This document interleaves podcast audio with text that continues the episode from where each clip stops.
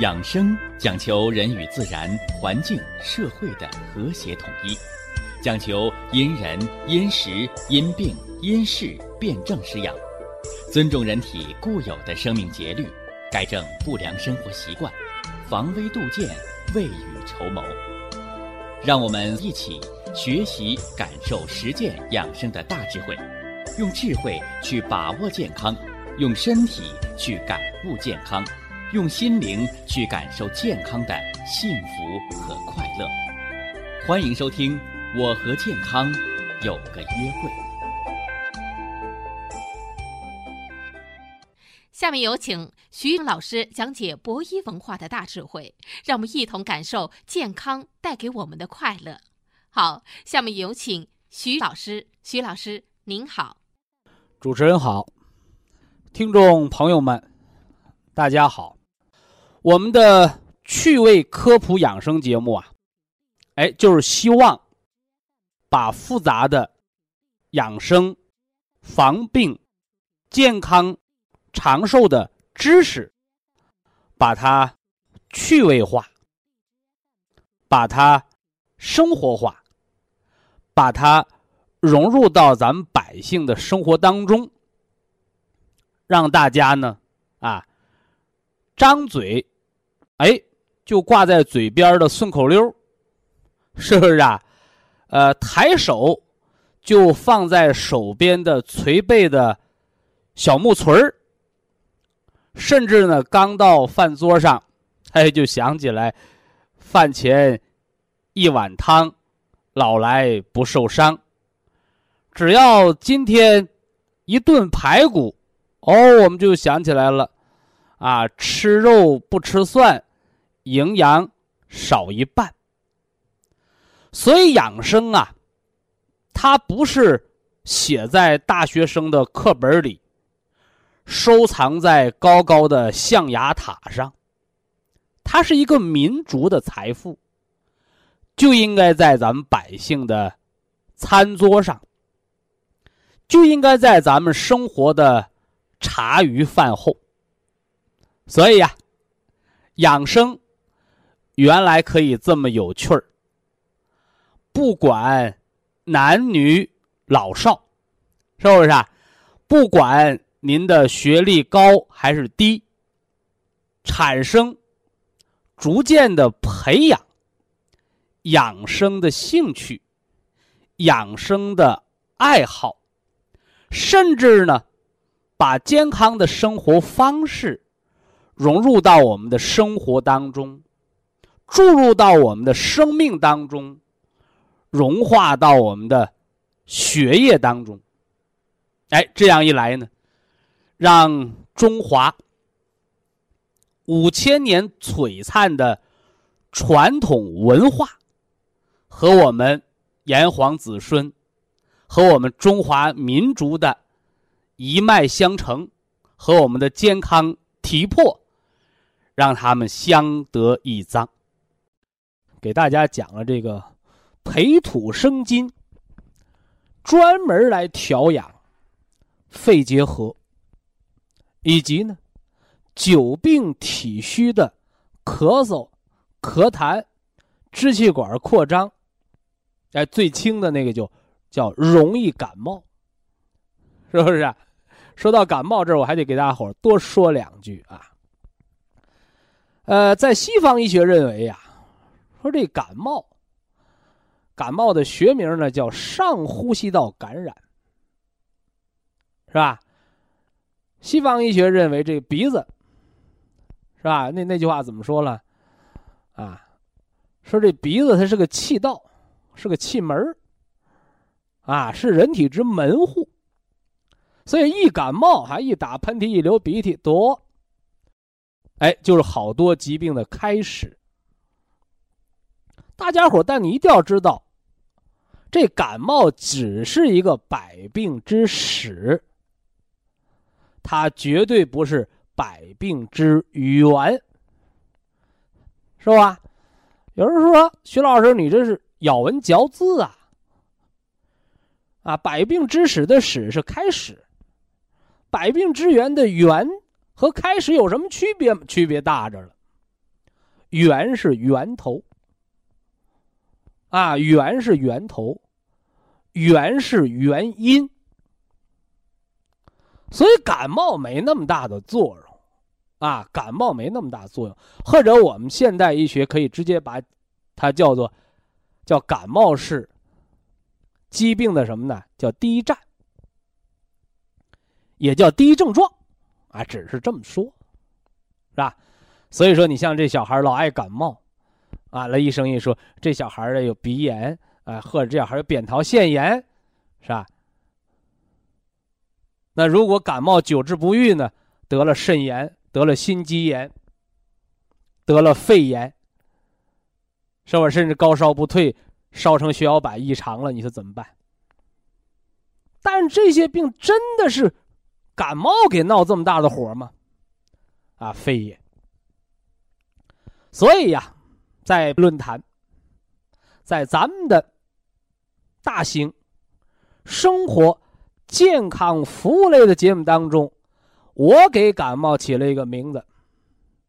我说它只是啊，百病的一个导火线啊。什么叫导火线？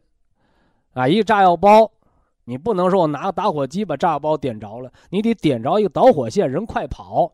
这导火线燃燃燃燃，哎，燃到那个炸药包那儿，砰，这炸药包炸了，对吧？但你把这炸药包你插牛粪里头，你能把它爆炸吗？你爆炸不了，啊，你爆炸不了。所以在这儿我们又要套哲学的话啊，辩证唯物主义怎么说？哎，说物质的内因是起决定性作用的。你看，这是西方的哲学。那么中医讲的，中医讲你得不得病，不是你外边长多少头发，也不是你鼻子、咽喉，不是这些毛病，什么毛病？问问你的内脏。所以叫肺开窍于鼻，啊，肺开窍于鼻，肝开窍于目，肾开窍于耳，心开窍于舌，脾开窍于唇。所以说，你眼睛老花了，你别老琢磨我点什么眼药水儿，你先琢磨琢磨，我是不是保保肝儿啊？啊，吃点营养肝脏的食补啊，对不对？我给肝脏检查检查，我肝儿是不是有什么病了？脏腑系统，对吧？你说我耳朵聋了，你别老想着说我这耳朵聋了，我是不是往耳朵里边滴点什么耳油啊？你要看看你是不是肾经亏了。肾开窍于耳，是不是？说一样的道理啊。说最近说话不怎么好，老咬舌头，舌头不灵了。哎呦，心脏病。所以中风失语不会说话，你往舌头上扎针就有什么作用？你要先把心脏养好，铁皮石斛内养心神，你心神好了，叫言为心声。是吧？所以中国人讲叫这人能说会道的，是吧？你当他那嘴就是个音箱啊，哎，叫心有所思，言有所表。所以，但凡能说会道的人，这人首先他得聪明，他那心得想到那儿，他嘴才能嘚不嘚嘚不嘚嘚不出来，对不对？啊，都给你个稿，你照稿念，那你就成了什么呢？话匣子了。你顶多就是个音箱，为什么呢？言为心声，你照稿念，你嘴嘚啵嘚啵嘚啵，你表现的是人家的想法，是不是？人家的想法。哎，所以照稿念，他这只能录音，他不能现场，他没法现场发挥啊。人一问你那边稿没出来，你答不出来呀，对不对？哎，说这个，那这和感冒有什么关系？一个道理啊。所以说，你感冒得不得心肌炎，得不得肾炎，或者说你感冒得没得肺炎，不是感冒说了算不算？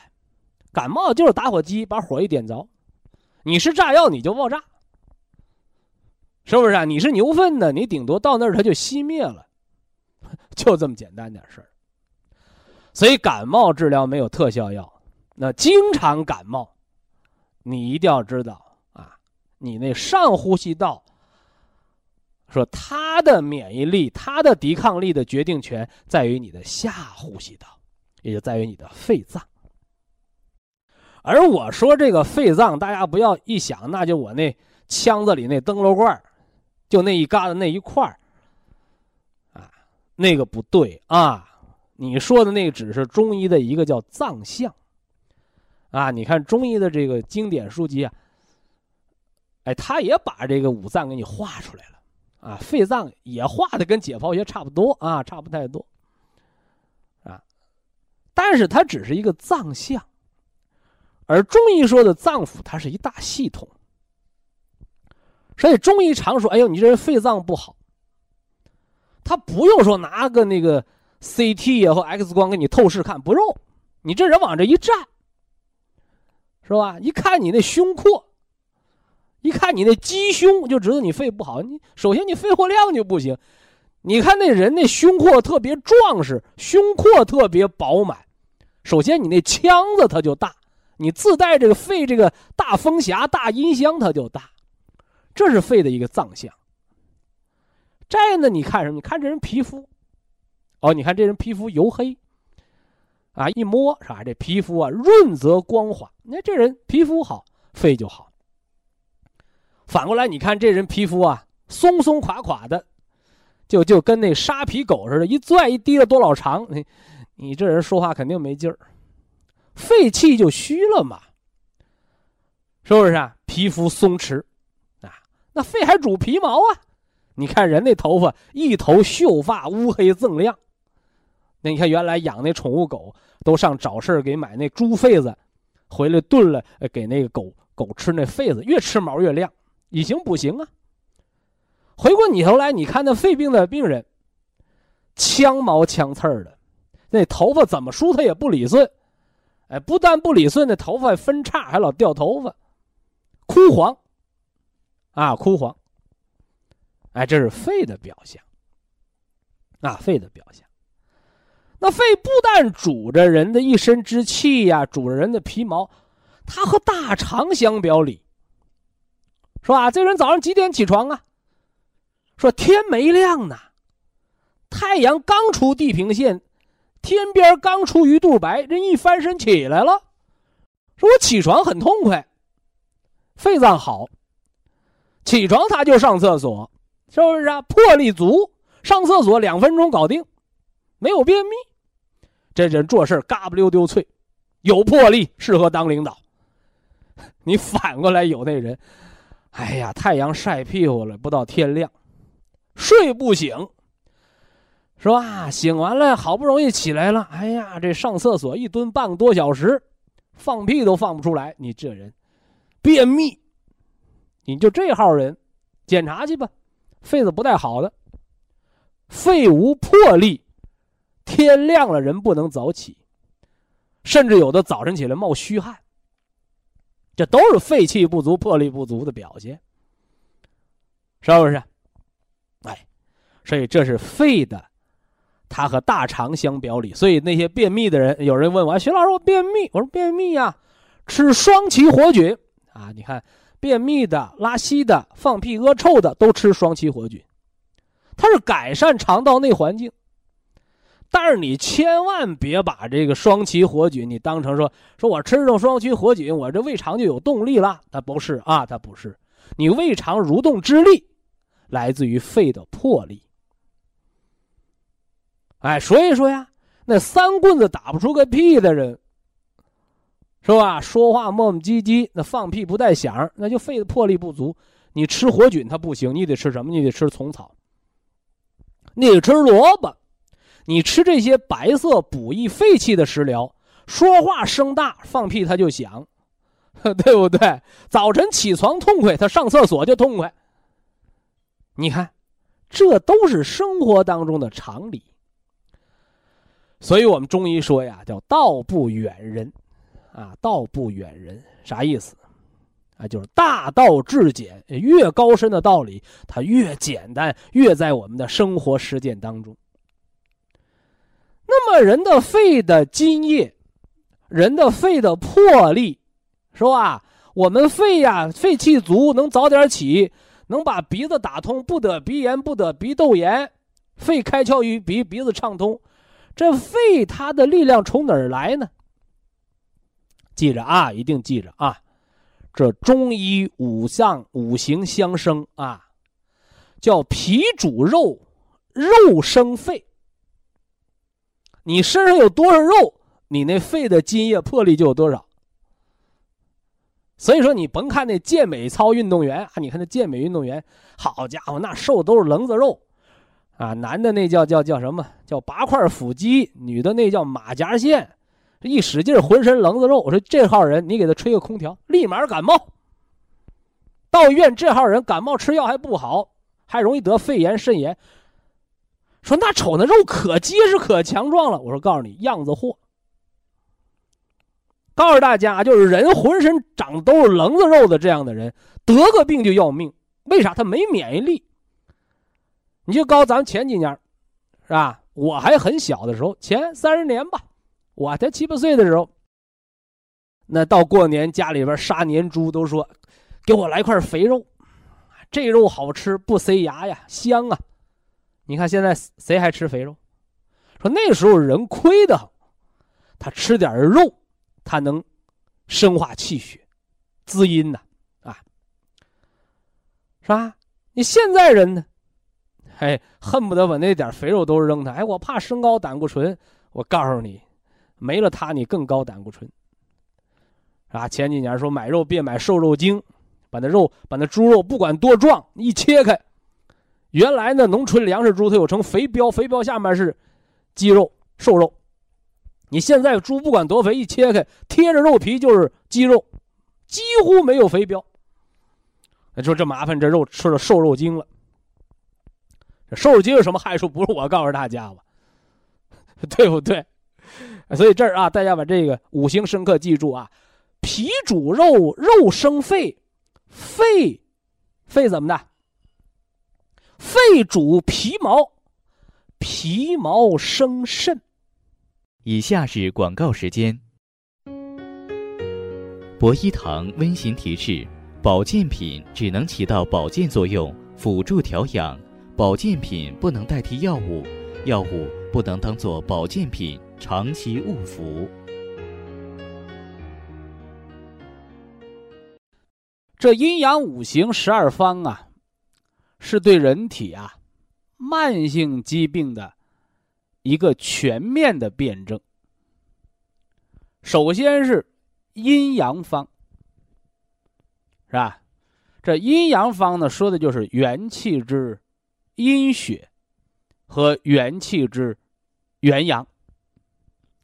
补阴血，咱们喝的是牛肉补气汤方，牛肉氨基酸营养液。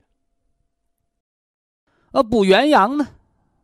补元阳用到的是长白山野生葡萄的葡萄籽提纯的原花青素。我们说叫以人补人，专门养人细胞核的能量，是吧？而实际上呢，现代医学证明，原花青素抗自由基。抗动脉硬化，是吧？来消除人体的疲劳感啊？什么叫疲劳感呢？你说我积劳成疾，干活累的，这个疲劳感是你累出来的，而人没干活也有疲劳感，是体内代谢垃圾的一个堆积。所以呀，这原花青素也被命名为。叫迄今为止啊，啊，世界上最广泛啊，也是最高效的抗氧化剂之一啊。呃，有人说那个虾青素是吧？说虾青素的抗氧化作用啊，比这原花青素好啊。那只是在实验室啊，只是在实验室。你想吧，虾青素从虾壳里提是吧？从那虾头里提啊。你和用葡萄籽一万粒葡萄籽提纯一粒原花青素，你说哪个取材更容易更广泛呢？啊，所以啊，实验室的科学转换为大规模的，是吧？工业化的生产，才叫真正的转换为生产力。啊，你老是拿实验室说话，老百姓用不上，或者老百姓啊用不到那么高的浓度，那是起不到作用啊。呃，十二方，阴阳方为首，啊，五脏呢是十方，啊，五脏十方。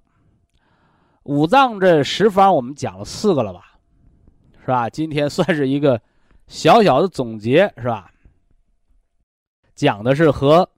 肺脏有关的四方，叫两克两升，啊，两克两升，啊，呃，子曰：“叫温故而知新，啊，可以为师矣。”说啥意思？说人这个学知识啊，啊，你不能啊一条道跑到黑，啊，只知道拼命的学。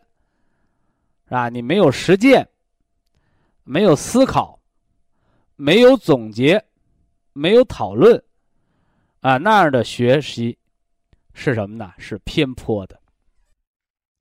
所以咱们论坛呢，这阴阳五行十二方，呃，今天呢，我给大家简单的做个小结啊，简单做个小结，就说的是肺脏它的生克四方，啊。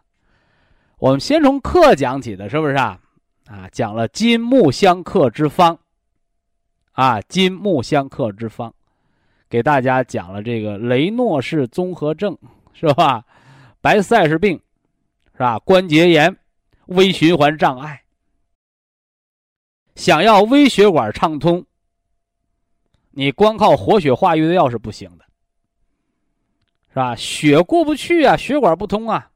所以要先过气后过血，是不是啊？所以风湿类风湿性关节炎，哎，你要先解决人得病的原因，让风寒进不来，哎，叫肺主人一身之皮毛。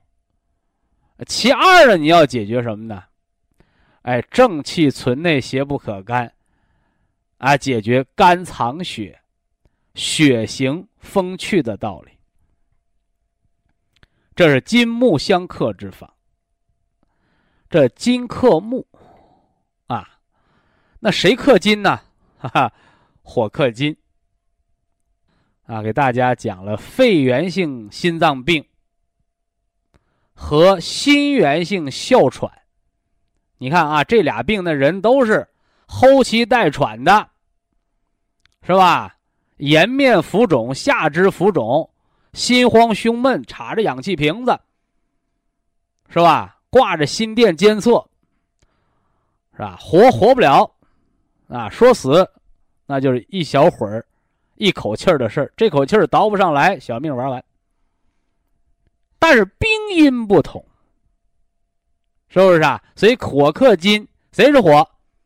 啊，心脏五行属火，所以心衰导致呼衰。你要以心为重，啊，呼衰导致心衰呢，你要以肺气为主，哎，这给大家讲了红加白的道理，是吧？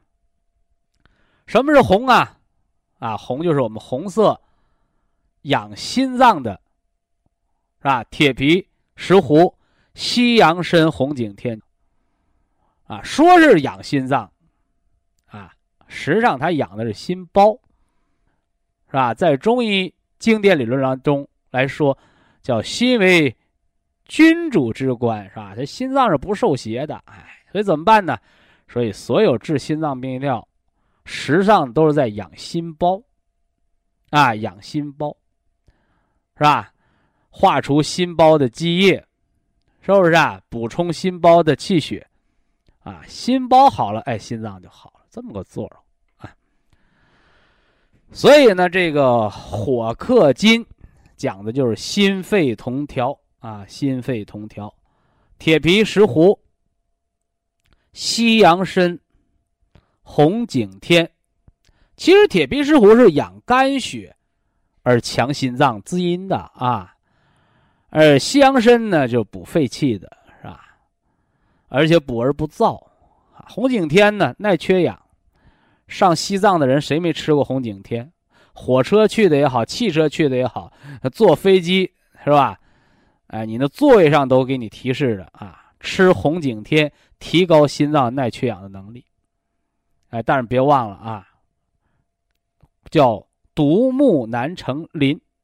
哎，所以红景天你是单独用啊，还是把它组方用，那作用是不一样的啊。哎，这是红色养心，是吧？什么睡觉不好的、冠心病、心律失常、心慌、抑郁症、心神不宁，哎，实际上呢都是心包有了淤血，或心包有了寒邪，哎，所以呢，在咱们的五脏辩证当中，红色养心包，我们都简单的说养心啊，养心。红加白啊，心肺同调啊，心肺同调，这是两克。呃，还有两升，我就一带而过了啊。一升啊，叫什么呢？培土生金。啊，培土生金。是这个脾脾脏得到滋养，脾脏为人的后天之本。脾胃是人气血生化的源泉，是吧？这脾胃它主人一身之肉，它又主着人的四肢，啊，主着四肢。所以脾好的，你长肉，四肢胳膊腿勤快；脾不好的，人瘦削，或者是一身痰湿、大水胖子。哎，哎那胳膊腿呢乏力。哎，所以啊，人有累出来的病，就有懒出来的病，所以懒出来的富贵病，也是脾虚。所以健脾可以养四肢有力，反过来呢，咱们四肢勤活动活动，也利于脾胃运化食物，啊，这是相反相成的啊，哎，这是健脾培土生金。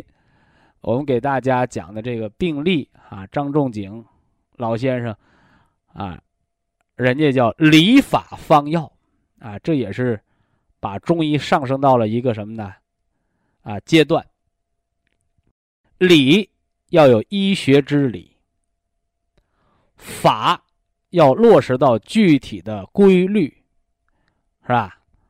方就是手段呗，对不对？药方是吧。而药，说的就是药材食材的选择，啊和组合使用。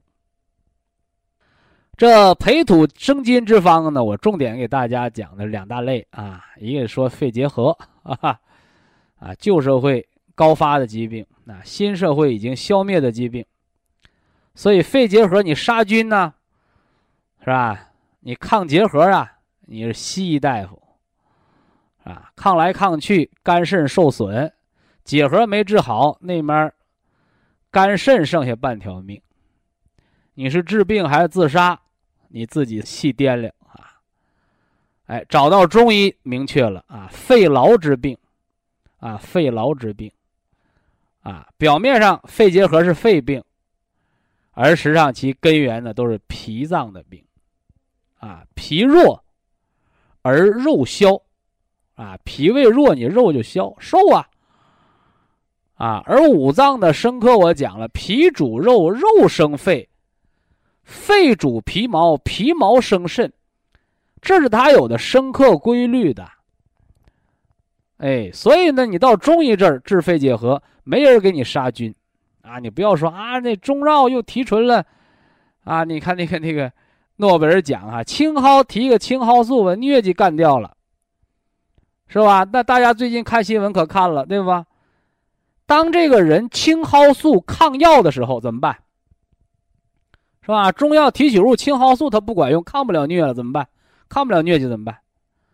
就用原草。啊，是原草是什么新鲜的药？非也，就是用那个原汁原味的青蒿，你熬成汤药，比你提纯的青蒿素还来的来的效果好，是吧？所以提取物抗药了，哎，你用什么呢？你用纯中药，它不抗药，是吧？你看这个青蒿素已经上升到诺贝尔奖的级别，那么我就告诉你，中国传统中药高诺贝尔奖几个台阶，那了不得的事儿。是吧？青蒿素拿奖的，青蒿素也有治不好的疟疾，怎么办？还得用原的青蒿，就用青蒿熬中药，是吧？大家看新闻了吧？这不是我讲的，是科学家自己说的，所以这是中医药文化的博大精深，是不是？所以中医调难治型肺结核不是给你杀菌，是给你健脾，所以培土生金，金加白，啊。哎，什么人容易得肺结核？营养不良的人群，所以得肺结核什么时候好？长了肉你就好了呗，脾主肉嘛。啊，又给大家讲了，爱感冒，是吧？慢性呼吸道感染，感冒不是病，肺虚是关键，肺虚病根在脾虚，啊，这是给大家做个小结啊。以下是广告时间。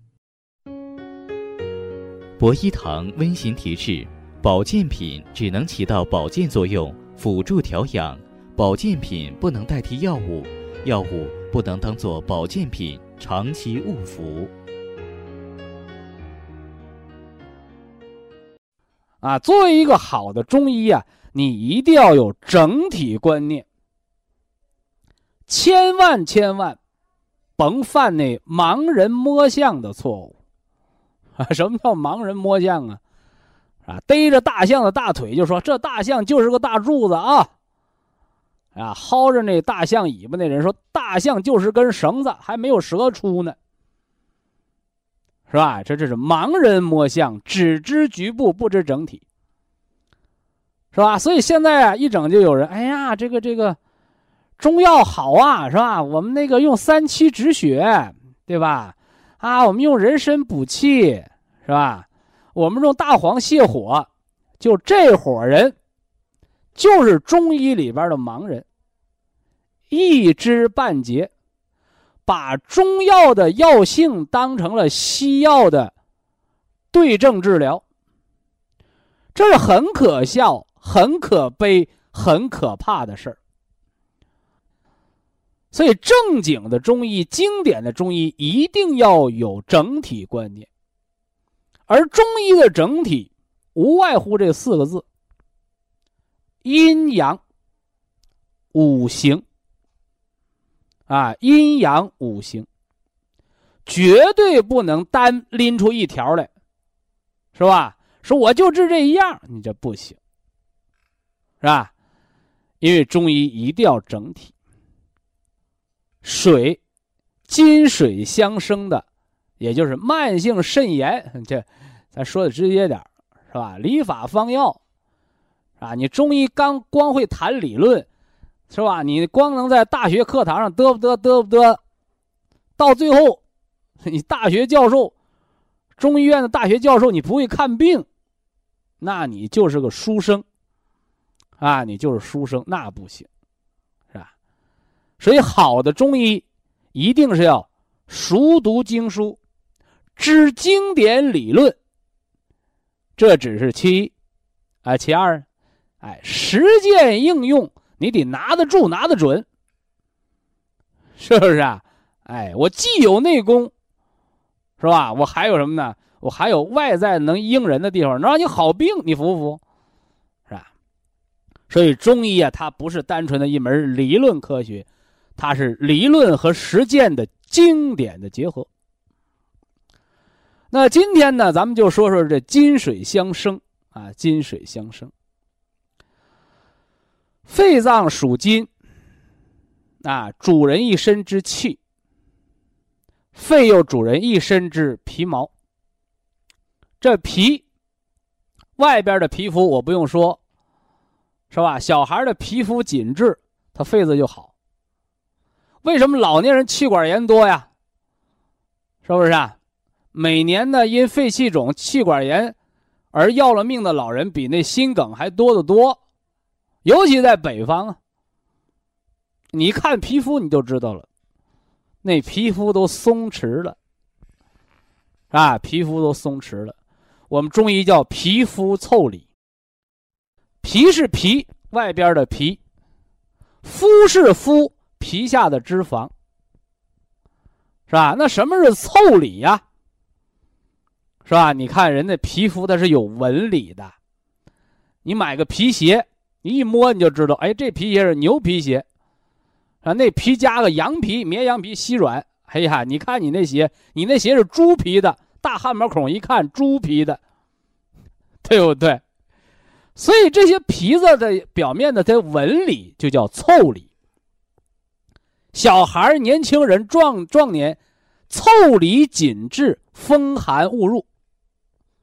你赶上你到老年了，麻烦了，腠理稀疏，风寒不但容易进去。人还冒虚汗，是不是啊？我们就说老太太的棉裤腰，对不对？松垮垮，是不是？哎，哎，这是皮肤腠理啊，皮肤腠理。那肺脏还有一个作用，叫主宣降啊，主宣降。什么叫宣？宣就是宣发。哎，就像我给大家讲课，你说我一个人啊，小声的在那说。啊！你看我前段时间我一打开广播，我呱唧我就关了啊！我听着一个人讲课，我听着想哭。啊，那个声啊，哎呀，又低又沉，啊，满嘴鼻炎的声音，嘚嘚嘚嘚。你这讲什么课？你出来，出来丢人嘛，是吧？有人不能说啊，说你你，你声音好你就，人家声不好你就瞧不上，不那意思啊。咱们说什么呢？你这广播呀。是吧？它一个很美的东西，你这声咱不要求你声如洪钟吧？你最起码吐字清楚啊！啊，上来说，哎，我最近又感冒了，是吧？我鼻子也鼻塞。听众朋友们，你免你们将就着听吧。我不能说我不感冒啊，我感冒的时候我都请假，我不讲课，对不对？你感冒了，你就是个病人，你是要给大家带来健康快乐的，你自己病歪歪的，你老是在家待着猫着得了呗。你自己一生病，你还在那说：“哎呀，人得注意健康，你别像我，你这……哎呀，这不说啊，人别跑题啊。肺主人一身之皮毛，皮肤腠理，是吧？肺还主着一身之气，主宣降。宣就是刚才我讲的宣传、宣发、发散的意思。降呢，降就是收敛。”哎，你看这和肝挺像啊，肝主曲直，能弯曲能伸直，哎，能弯曲能伸直，它就调打，哎，它就调打，是不是？哎，那我们今儿要讲的是金水相生啊，这肺金呢，我们讲了，大家都清楚了。那水呢？是不是啊？肾脏五行为什么属水啊？有人说，因为肾管尿尿。肾管小便，它就属水，可不是那么回事儿啊！可不是那么回事儿。因为这个水呀，它是最能封藏的。哎，你看天寒地冻，水就能结成冰，啊，水就能结成冰。而且不但如此，水往低处流，啊，水往低处流。而且你加热一个东西，啊，最费火力的就是这水。所以水是热的不良导体。啊，你不要认为啊，水是热的良导体。你看，你注意老年人喝水啊，有的人说喝那阴阳水，啊，半杯凉开水上面加上热水，你不拿勺搅的时候，你喝上面水是热的，下面水是凉的。你包括你泡脚的时候，你都能感觉到。你泡着热水，你浇上一瓢凉水，那块凉，这块不不凉。你泡澡你也有感觉，对不对？是吧？这水太凉了，那面滚开的水搁水盆边上放着水，它烫不着你。你别把脚伸热水底下，它烫不着你。所以水是热的不凉导体，你搅和，那水才能热起来。所以这都是水性，是不是啊？水性，是吧？特别你看到过我办公室的人，他也看着我们墙上。写着一句叫“上善若水”，水善利万物而不争。说啥意思？说水呀，它就像一个老大哥一样，啊，他帮你忙了，哎，他不会在你面前，你看是不是多亏你哥哥了？多亏我帮你，他不显摆。哎，这叫善利万物而不争，啊，不老说老表自己功。你看这事都我能的，对吧？是吧？这这没我了，这地球都不转了。你看这样的人，他不是水性，是吧？他是火性的，是不是？哎，说水性的人，他都能沉降下来，沉着冷静啊，沉着冷静。那么肾脏五行属水，是吧？那肾的这个脏腑系统，它管什么呢？啊，它管的是最宽的啊。所以说，在这个金水相生这儿，我最重要的要给大家讲两样疾病啊，一个是慢性肾炎、肾衰、肾功能不全、尿毒症，是吧？这大家都知道啊。二一个呢，要给大家讲讲中风后遗症。咱们接着说啊，说到这个水啊，要说两样疾病啊，要说这个肾炎是吧？肾功能不全啊，到尿毒症啊，还有痛风啊，说肾脏的病。二一个呢，要说中风后遗症。啊，中风后遗症。说中风后遗症和肾有什么关系？你看，啊，你不懂了吧？哎，你通过听我们知识，你都能了解。尤其要讲讲中风后遗症和失眠，是吧？这睡觉和中风的关系，这是我们金水相生要重点给大家讲的啊。那么肾脏啊，它干什么的呢？第一，肾。主骨生髓，啊，主骨生髓，所以骨折了长不上，骨质增生、骨质疏松，摔个跟头就骨折，这都肾不足骨。髓呢？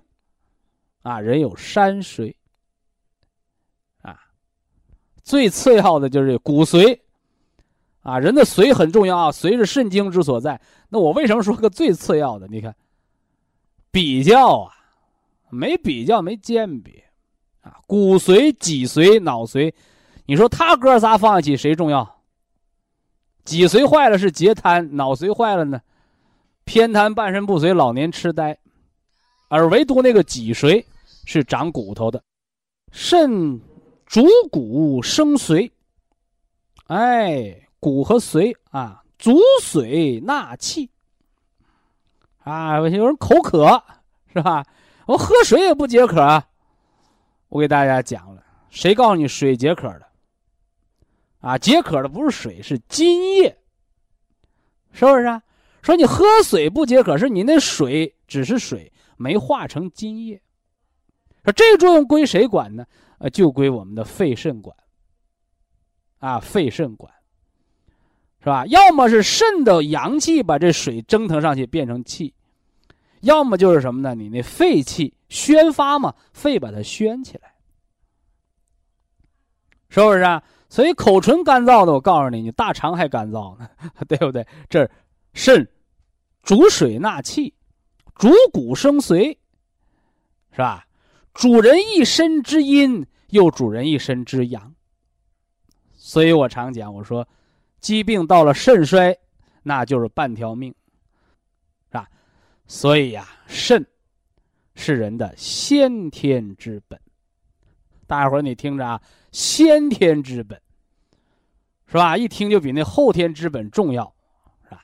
但实际上啊，这先天之本、后天之本，到底谁更重要啊？你是分什么时候啊？你对于一个成年人，你都活到现在了，我告诉你。那你就是后天之本重要，是不是啊？因为你没法改变先天了。你说我都七十岁了，我说我是个早产儿，我说你还有机会换爹换妈？没机会啦。我说你都活到七八十，就别给我谈早产儿的事儿，你就给我谈脾胃问题，谈现在的病吧，是吧？那为什么我还讲我说这肾是先天之本很重要？对谁重要？对于我们年轻人，对于我们的后代，是吧？为什么咱们国家现在不孕症这么多呀？是吧？有人说，哎呀，中国人都得补肾，是吧？那广告上全是补肾的广告，我说没错。但是此肾非彼肾，啊，肾呢有生殖的作用，是吧？但是你用西医解释不通，对不对？哎，肾精啊，它养着脑髓，它运化着人传种接代的精血和种子，所以五子眼中丸能提高精子活性，它是补肾的，对不对？西医解释不了啊，它里边没激素啊，是啊，没激素。你中医就这么神奇，所以肾主骨生髓，主水纳气，它的先天之本是父母精血造就后代的关键，是吧？所以说你是年轻之人啊，那你多补补肾精，先天之本是给你后代的，而人过半百，你多研究后天，你先天改变不了了。所以养生啊，不是望月兴叹，是不是啊？不是慨叹那些。你改变不了的事儿，而是踌躇满志，哎，要解决我们眼底下能够改变解决的问题，啊，这是养生的关键。非常感谢徐正邦老师的精彩讲解，听众朋友们，我们店内的服务热线零五幺二六七五七六七三七和零五幺二六七五七六七三六已经全线为您开通。随时欢迎您的垂询与拨打。下面有请打通热线的朋友。这位朋友您好，您好，喂，徐老师，哎呦，今天真把你盼到了，哦，我心里很高兴呢。您是哪儿的听众啊？我是温州的。哦，温州的啊。嗯，我那是，我我我就是客气的话我就不说了，我就直奔正题啊。好。我呢是有高血压，就病了很多呢。哦，主主要呢是高血压，然后呢是零九年嘛又发现了那糖尿病。哦，那么是以前呢，我在两年前呢也也吃了其他的保健品。你这俩可都是名牌疾病啊！哎，我也知道，不是仨月俩月能治好的哦。哦，我我知道呢，我以前呢也不是吃。以前呢，也我身体不好嘛，也经常听广播，然后嘛听了其他的广播节目呢，我就买产品了。嗯，产品买买买买买吃了也有一年多，然后我看看那个疾病呢老是不好，你说不好嘛，也血压嘛也慢慢也有点降下来。吃保健品还是有用的。哦。但你看你那保健品是专病专养的，还是全都管的？哦，是的呢。嗯。我然后嘛，那那个血糖嘛也也有一点降下来的，也是那个也是那个指导老师叫我，呃，减减一减一半，减一半嘛也行，一直到现在嘛是去年三月份减的药嘛，一直还现在还吃了一点点那个降糖药。哦。那个血糖嘛也算是还是正常的范围。那说明你保健的还算理想哦。啊，我我我这个人对自己身体。是特别好像主意，我说我今天都也同老头子说，我说我很关心健康，怎么健康就不关心我呢？嗯，哎，我这么关心健康，怎么还让我得糖尿病、高血压呢？那派了两个名牌疾病来收拾我。哦，所以说呢，然后我我你说现在呢，我又吃了那种保健品，然后又当中呢是去年下半年嘛又吃了那个。其他的保健品，他说呢是通那个血管，然后通那个消化道，那那这两他怎么说都行，但是你一定得看国家的批文，看说明书，因为现在有。些保健品连说明书都没有，那是假的啊。有，我也去那个他他在温州也有实体店，嗯，我也去买了，买了也现在嘛也吃了。呃，六七个月，嗯，然后我吃了又六七个月以后呢，我是这个人是千方百计的从找那个调理自己身体，然后有一天偶尔偶尔这这这是今年三月份啊，我在家里闲的没事情了嘛，那这这因为头很痛嘛，哦，又找来找去找来找去嘛，又听见你在那广播。频率就对准博一堂了，一下子。哎，是的，是的，是的。嗯哎呦，我听所听听听，以有人说叫机缘，啥叫机缘？广播一扭，嘣一声，哎，博弈论坛，这就叫机缘对上了。所以说，所以说呢，哎呀，我说我现在什么保健品就不能吃了，哦就是现在就要吃那个博益糖了。我我要同我的老伴说，我说老老头子，我现在我找到了。我说我要吃那博益糖的，他说你为什么？我看看他都都是中药的，我以前好像看看那些嘛，一一个嘛是单一，一个好像是西药的这样的。有哦，嗯，而且那是以前呢有一种说是疏通血管的，那是那那纳豆激酶呢。那都是日本传过来的啊。哦，他说通血管的，我也吃了六七个月呢，嗯，然后嘛也效果不好嘛，我就吃那那那个博益堂。嗯哎，现在呢，你说呢血压嘛，现在呢，基我以前血压挺高的，骑那个吃那个。呃，在呀博一堂选保健品，不能说我就一样保健品，全身的病都保健了，实现不了。什道，么病用什么保健品？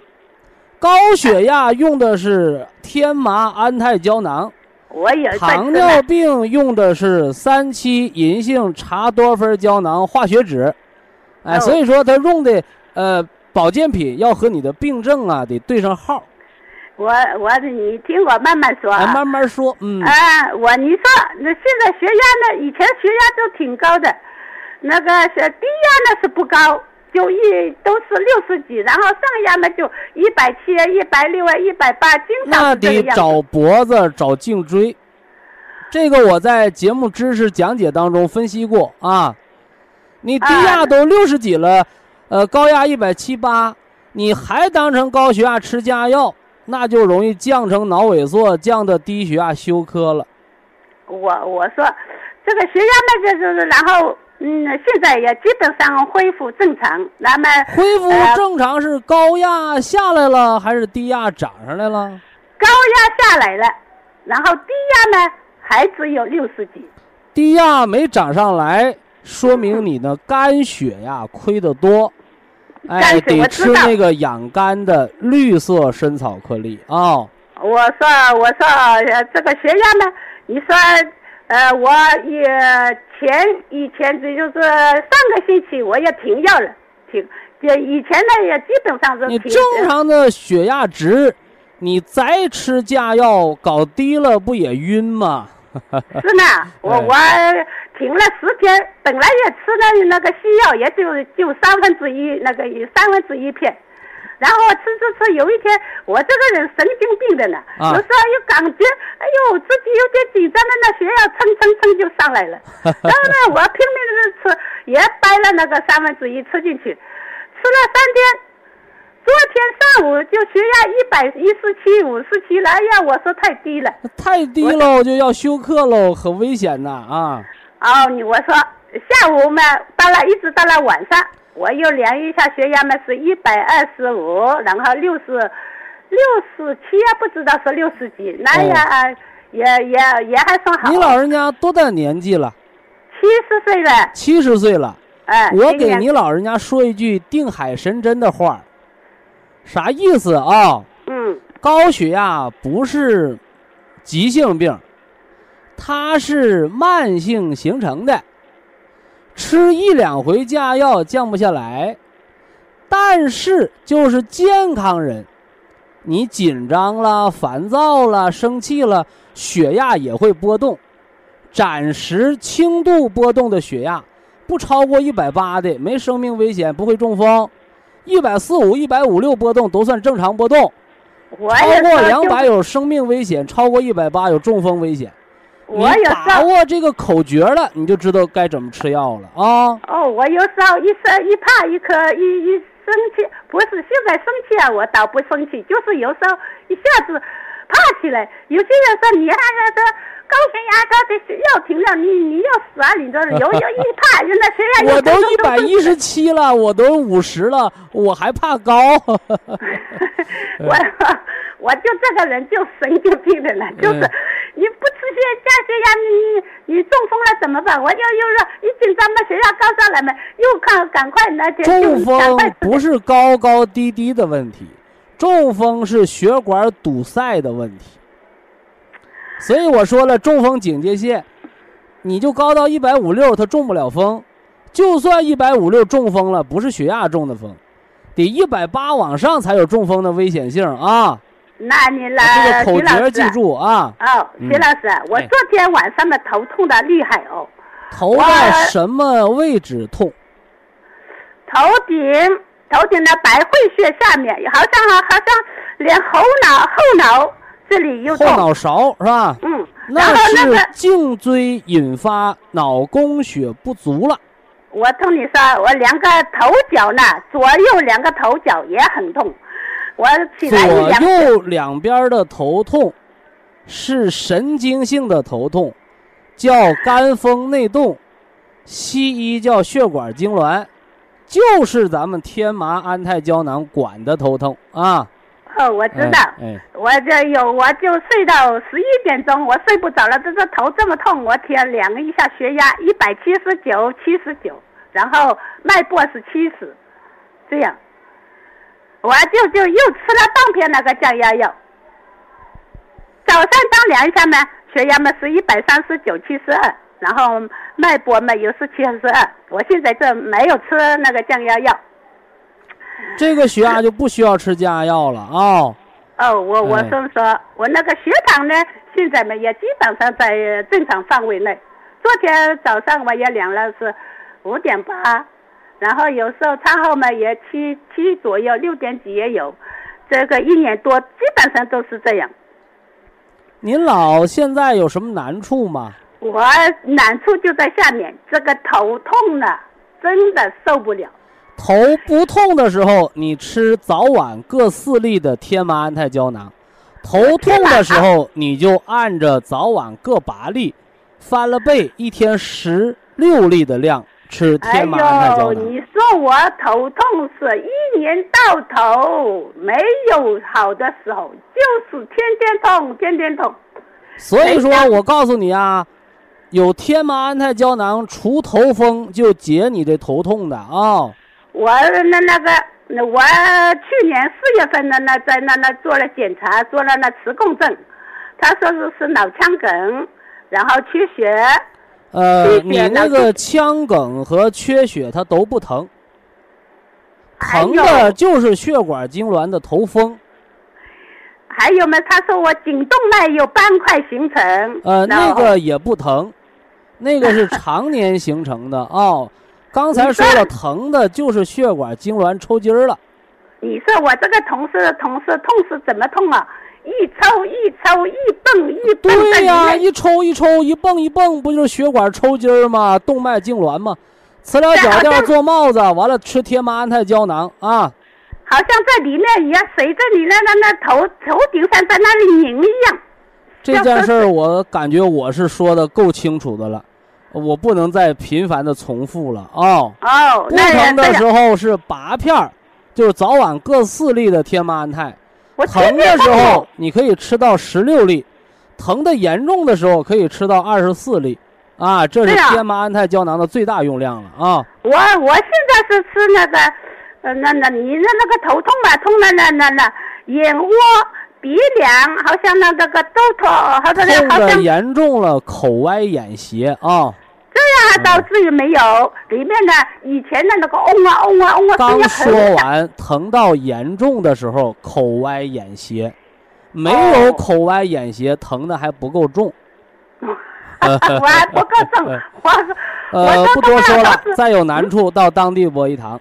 好，非常感谢徐正邦老师，我们明天同一时间再会。听众朋友们，下面请您记好，苏州博一堂的地址是在人民路一千七百二十六号，服务热线零五幺二六七五七六七三六六七五七六七三七。客服微信号二八二六七九一四九零，微信公众号搜索“苏州博一堂健康管理中心”。好，非常感谢您的收听，我们明天同时间再会。